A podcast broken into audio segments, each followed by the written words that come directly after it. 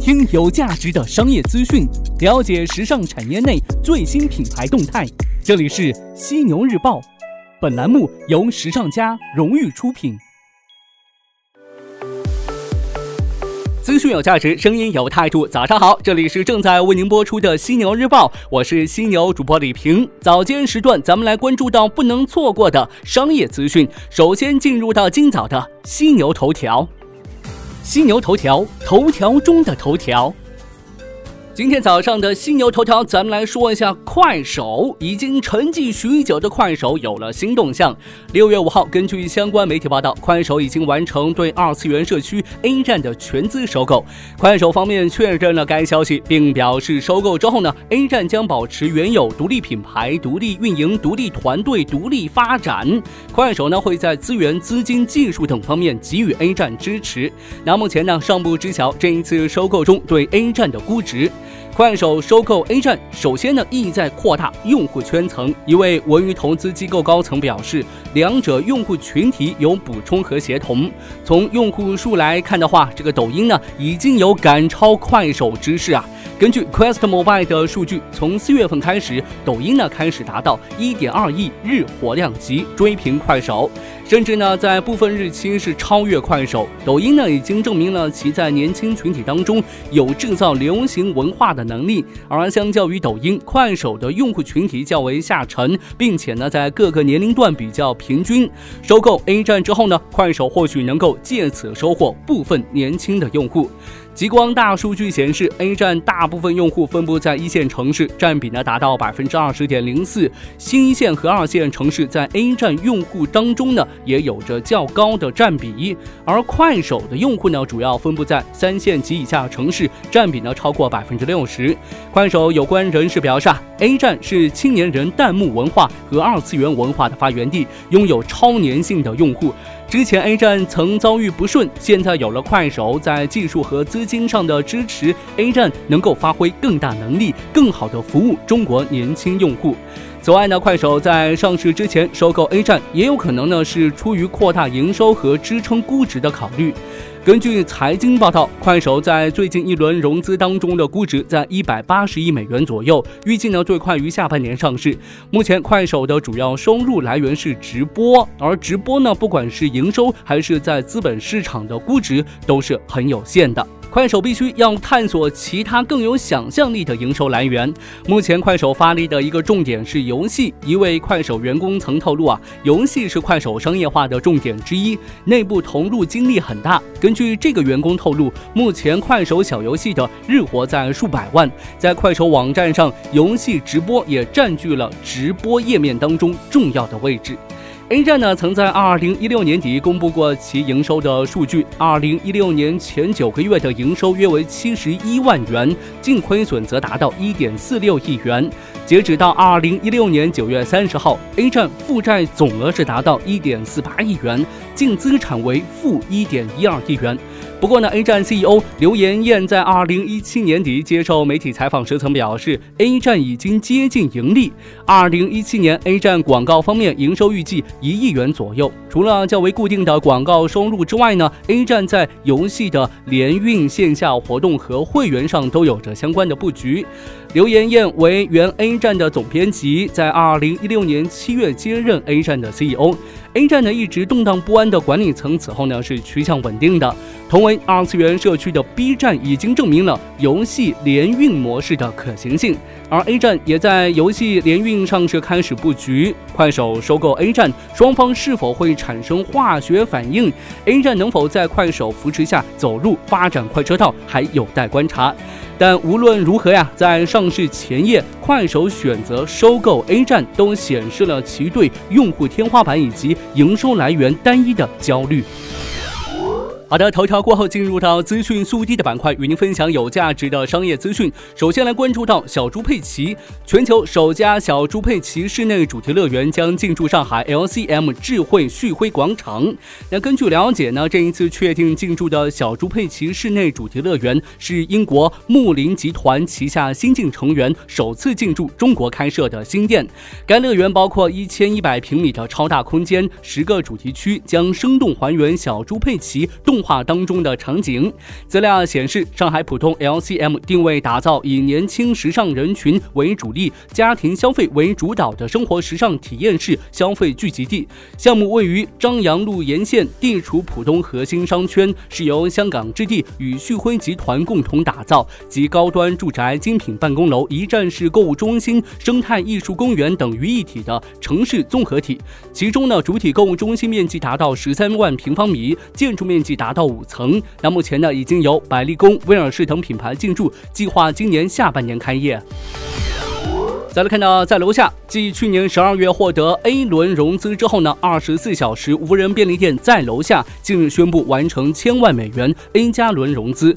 根据了解，本轮融资由 IDG 资本领投，创新工厂联合领投，远景资本跟投。去年十二月份，在楼下宣布获得来自 IDG 资本的领投，远景资本跟投的 A 轮融资。自去年七月成立以来呢，在楼下已经在成立三个月内完成三轮融资，总金额过亿元。此前，投资方还包括九合创投和山形资本。作为在社区铺设的智能终端，在楼下为人们提供零食、生鲜、日用品等二十四小时新鲜便利的零售服务，同时借助微信群、小程序打通线上线下，实现线下终端、线上商城的渠道融合，以及线上下单、线下提货的体验融合。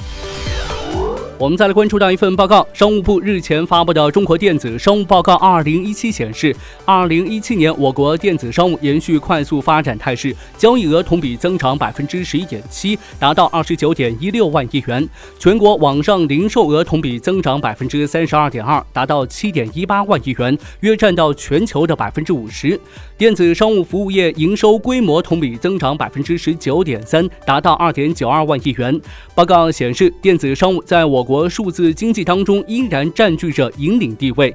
二零一七年全国商品类电子商务交易额十六点八七万亿元，同比增长百分之二十一；服务类电子商务交易额四点九六万亿元，同比增长百分之三十五点一；全国实物商品网上零售额五点四八万亿元，同比增长百分之二十八，占社会消费品零售总额的比重达到百分之十五。同时呢，电子商务的支撑环境也在不断的优化。国际主题娱乐协会与旅游业研究及咨询机构美国茂盛集团近日联合发布二零一七年度全球主题公园和博物馆调查指数报告。报告显示，全球前二十五强主题公园二零一七年共接待游客二点四三九亿人次，比上年增加百分之四点七。根据西班牙经济学家报网站六月三号报道，在经历了成绩平平的二零一六年之后呢，全球主题公园产业在迪士尼中国以及室内娱乐产业的推动下，在二零一七年恢复了历史性增长。全球各大主题公园运营商二零一七年势头喜人，整体增长百分之八点六，接待游客总量已经达到每年四点七五七亿人次。报道称，这一增长势头中主要的带动力量来自中国。二零一七年，中国主题公园游客接待量增长了近百分之二十，在全球各大主题公园接待游客总量当中，已经占据四分之一。报告据此认为，中国该产业的前景，无论从短期还是中期来看的话，都相当乐观。好的，进入到今天最后话题互动的板块，来说一说一位老师的遭遇吧。近日呢，这河南省驻马店西平县小学老师的一封辞职信火了。写信的呢是一名小学四年级的班主任。此前呢，这位老师把学生在校默写古诗的成绩和照片发到了家长群里头，引发了部分家长的不满。那昨天呢，有媒体记者了解到，在各方面的共同努力下，老师和家长充分的沟通。那这位老师呢，没有在提起请假条当中流露出的辞职的想法，也没有向组织提交。那目前呢，老师在正常上班工作当中。那对于这老师把孩子的成绩发到微信群这事儿，您怎么看呢？可以留言来跟我分享您的看法。别忘了在留言的时候附上您的联系方式，我会选取幸运听众送上时尚家定制的犀牛抱枕一个。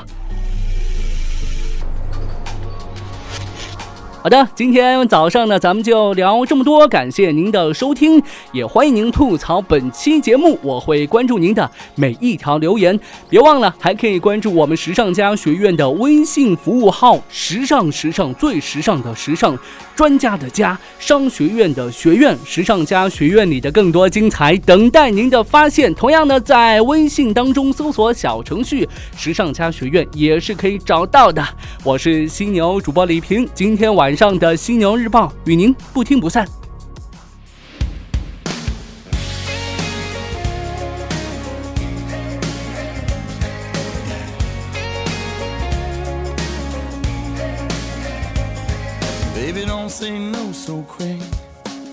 This ain't about me trying to see how far that I can get. But I ain't gonna lie, I wouldn't mind just a little bit of you and I, eye to eye, lips on lips, swaying to the music real close. We can both use a little let go kind of night. Baby, if you want a good time, we can get on it.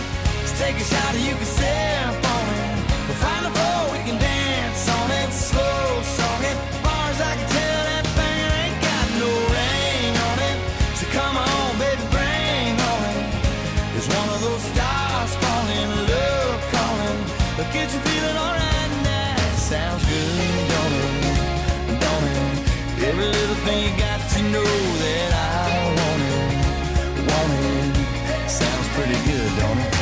just now seen that smile. And I bet it's been a minute since you tapped on into your wild and crazy side. So, baby, let's do this tonight. Baby, that moon looks just right. But don't fight it. If you want a good time, we can get on it. Take a shot, or you can sip on it. We'll find a floor, we can dance